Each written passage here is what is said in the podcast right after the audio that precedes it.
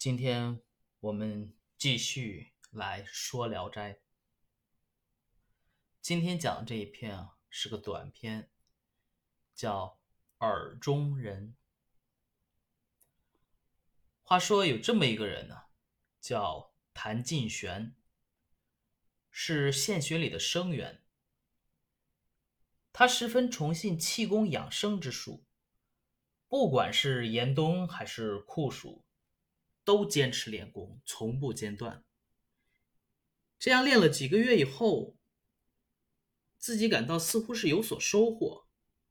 有一天，他正盘腿打坐的时候，忽然就听见耳朵中有像苍蝇叫一样的细语声，说：“可以出来了。”可是他一睁开眼睛，却又听不见了。等再闭上眼，调养呼吸，就又听见了同样的声音。他以为自己所练的内丹就要大功告成了，心里暗暗高兴。从此以后，他每次盘坐都能听到那个说话的声音。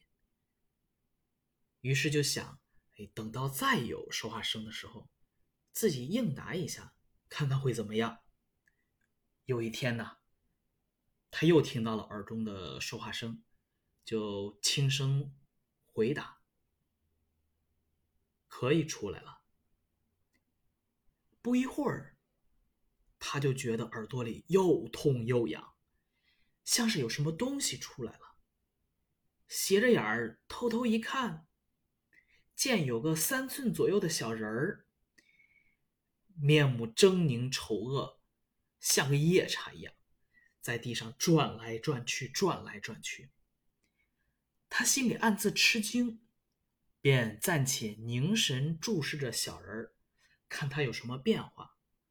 忽然，有个邻居来借东西，敲着门呼喊他。小人儿听见了敲门声，十分惊慌，绕着屋子就转起了圈儿。就像是一只找不到洞口的老鼠。这个时候啊，谭进玄觉得神魂都出了窍，迷迷糊糊的，再也不知道小人去哪里了。从此啊，他便得了癫狂病，不停的嚎叫，服药医治了半年多，才渐渐有了好转。这个故事啊。哎，有可能取自于蒲先生的自身。为什么这么说呢？蒲松龄先生啊，由于自小啊身体不太好，所以对坐禅引导之术不仅很熟悉，自己也一直在练。他有“踏上夫家礼旧科，新来悼念玉成魔”的语句。哎，还说过“未生学夫作，虚室生白光”，所以啊，他在这个因练气功而走火入魔的小故事中啊，设身处地的从眼、耳、鼻、舌、身、意多个方面，把谭进玄丧魂失魄的过程写的是活灵活现。他如果没有这方面，的体悟啊，就自身的这个体悟，大概是很难写出这么精彩的小故事的。以人体的这个视觉器官，或者说视听器官为故事啊，耳中人跟以后咱们会讲到的同人语可谓是姊妹篇。不过啊，同人语中的小人很可爱，有童话的趣味。而耳中人正恶如夜叉，就完全是志怪色彩了。这篇比较短，嗯，咱们可以读一下他们的呃文言文。谭进玄，亦诸生也，笃信导引之术。寒暑不辍，行之数月，若有所得。一日，方夫坐，闻耳中小语如盈，曰：“可以见矣。”开目既不复闻，合谋定息，又闻如故。为是丹江城，窃喜。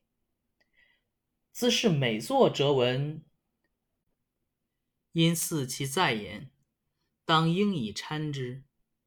一日又言，乃微应曰：“可以见矣。”俄觉耳中习习然，似有物出，微逆之。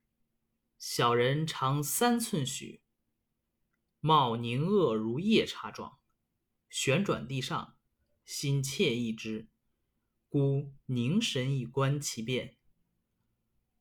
忽有邻人假物叩门而呼，小人闻之，亦张惶，绕屋而转，如鼠失窟，弹觉神魂俱失，复不知小人何所至矣，遂得颠疾。